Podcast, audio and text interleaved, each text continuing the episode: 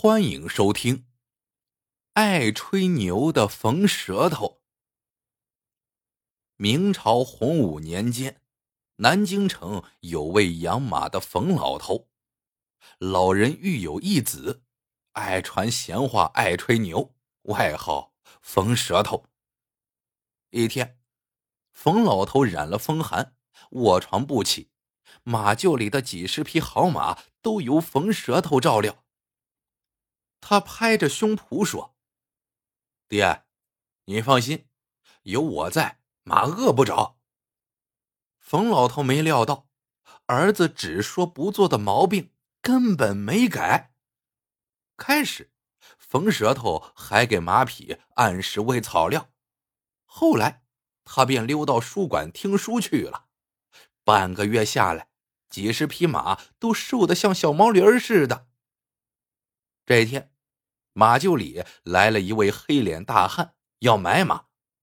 他瞅着一匹黑马，上下打量一番，摇了摇头说：“马是好马，但太瘦了，你是不是没照顾好？”冯舌头扯淡的毛病又犯了。我每天给他加五次料，跟照顾我老子一样。我跟你说啊。不是我不尽心，是马匹品种的问题。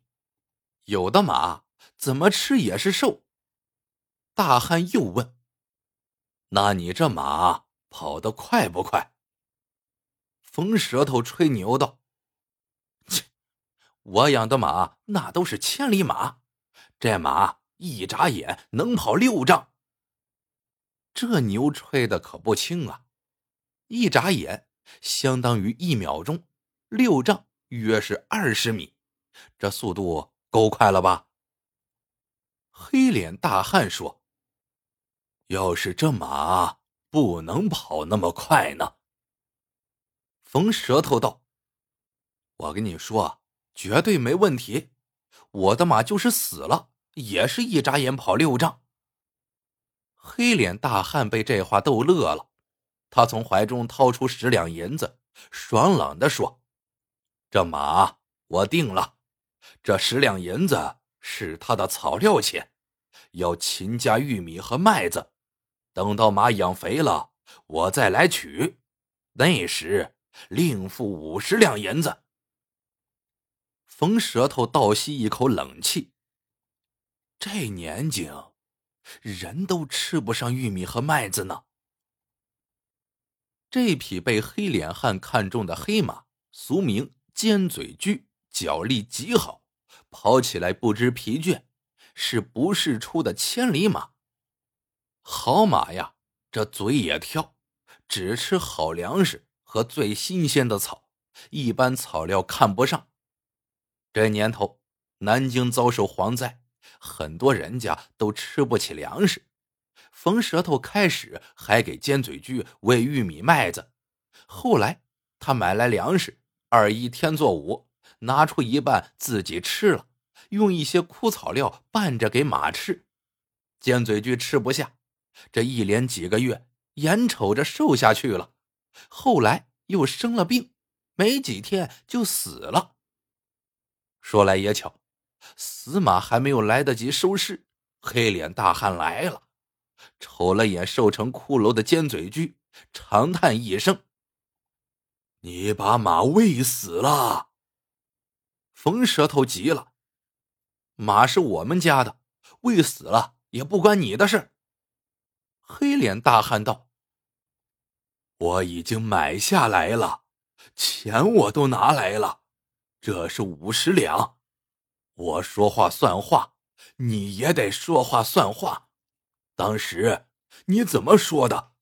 你说马死了。”也能一眨眼跑六丈远，现在还能吗？冯舌头这个后悔呀，脑门上的汗都出来了。呃，我是说过，嗯，不过，黑脸大汉说：“大丈夫一言九鼎，说话要算数。”冯舌头急了，走到尖嘴驹面前，弯下腰来。两膀子一晃，一使劲竟然把尖嘴驹抬到了肩膀上。虽然尖嘴驹饿得皮包骨头，但再瘦也有三四百斤呢。冯舌头竟然能扛到身上，可见其有神力呀！冯舌头额上青筋凸起，一咬牙，竟然在院中跑起来。虽然远达不到一眨眼六丈的速度，但已经把黑脸大汉惊呆了。冯舌头喘着粗气说：“我没说错吧？我的马死了也能一眨眼跑六丈。”黑脸大汉仰天大笑：“原来我以为尖嘴驹是千里马，其实最厉害的千里马让我找到了。其实，这黑脸大汉。”是位叱咤疆场的将军，他看冯舌头虽然喜欢吹牛，但勇猛过人，实在是人中吕布，马中赤兔，便把他招入军中。冯舌头在黑脸将军手下作战勇猛，立功无数，但就是一点，这嘴巴呀太碎叨了，惹了不少的祸。有一回，冯舌头来了兴头。在军营里说了段评书，本来明天要打仗，士兵是要早休息的，但他讲的眉飞色舞，士兵们个个听得入神。结果第二天战斗，大伙儿都困得不行，上半场没半点杀气，死的死，伤的伤。黑脸将军气得不轻，把冯舌头屁股打开了花，半月没敢动地方。好了，伤疤忘了疼呀。冯舌头好了之后，还是我行我素，吹牛扯淡说评书。黑脸将军爱将惜才，言多必失的道理说了千百遍，可冯舌头就是改不了。半年后，冯舌头因屡立战功，成为黑脸将军的副将。能文能武的冯舌头名声在外。不少大将都想招揽他这员猛将，但冯舌头觉得黑脸将军对他有恩，并不愿挪窝。最后，一个王爷向皇帝说，特别喜欢冯舌头，要收为己用。黑脸将军实在没有办法了，只能忍痛割爱。到了王府的冯舌头，脾气秉性那是一点没变，有时听到王爷谈论朝廷机密。也会添油加醋的说给外人听。黑脸将军听闻，好不担心他呀。有一天，王爷接到情报，说有蒙古刺客要入宫行刺。王爷觉得这是个在皇帝面前邀功的好机会，便叫冯舌头带人前去捉拿。冯舌头带了人马，想在半路截杀刺客，在一个山口。突然出现十几个黑衣人，他正要下令截杀，没想到手下的人全都吓跑了，只剩冯舌头一人单打独斗，英雄难敌四手，他最后还是被生擒了。黑衣人把他的眼睛蒙住，塞进一辆马车，东拐西拐，来到一座宅子，摘下眼罩，冯舌头大吃一惊。自己面前有一口盛着水的巨大铁锅，直径有两丈，锅下烧着柴火。这时，几个黑衣人过来，把他的四肢紧紧绑在了一张大木床上。紧接着，木床被他们架进了铁锅中。冯舌头吓傻了，这是要蒸了自己呀！一个领头的黑衣人冷笑一声。你要是能从锅这头移到那头，我就把你放出来。冯舌头身高不足八尺，两脚离锅那头足有一丈远。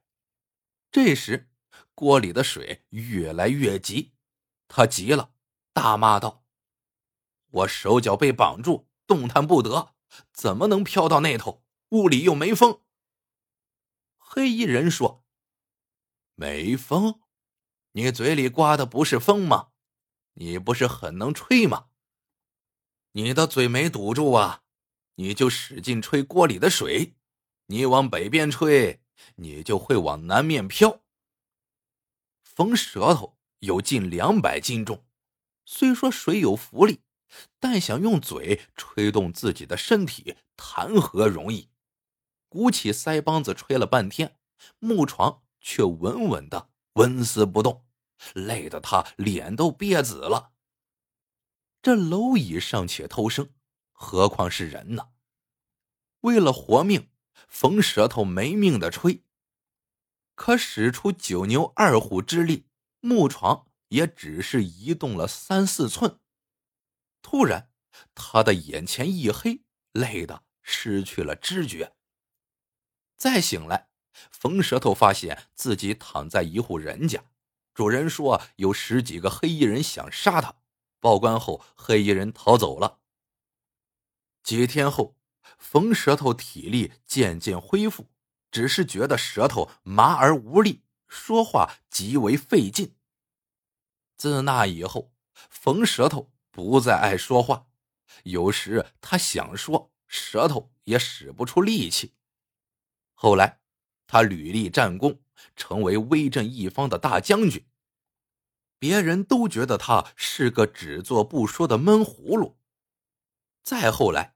疑心极重的洪武皇帝为了给儿孙开路，大开杀戒，因言获罪的人都被杀头革职，而少言寡语的冯舌头却因祸得福，躲过劫难。几年后，冯舌头成亲了，新娘正是黑脸将军的女儿。结婚那天，红蜡烛照的洞房格外的明亮，新娘娇羞道。官人，你把蜡烛吹了吧。冯舌头凑到蜡烛前，使了半天的力，还是觉得舌头发麻，连吹蜡烛的力气都没了，只能用手指掐灭灯芯。新娘笑道：“你不是很能吹牛吗？”冯舌头叹了口气，说道：“哎，不行了，吹不动了。”男人做事少说多做。后来，新娘跟冯舌头说了一个秘密：那次陷害她的黑衣人，不是别人，就是爹爹派去的。原来，王爷在朝廷树敌极多，朝廷又风声鹤唳，黑脸将军怕他因言获罪，就制造了刺客的假情报。废了他的舌头神功。冯舌头大吃一惊。假造情报，这可是欺君之罪呀！为什么岳丈这样做？新娘脸红了。其实，爹爹早就看中你勇猛过人，想收你做姑爷了。他说，给大明江山换来一位良将，他也招了一个贤婿。冒险也值了。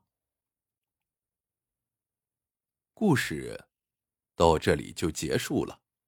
喜欢的朋友们，记得点赞、评论、收藏。感谢您的收听，我们下个故事见。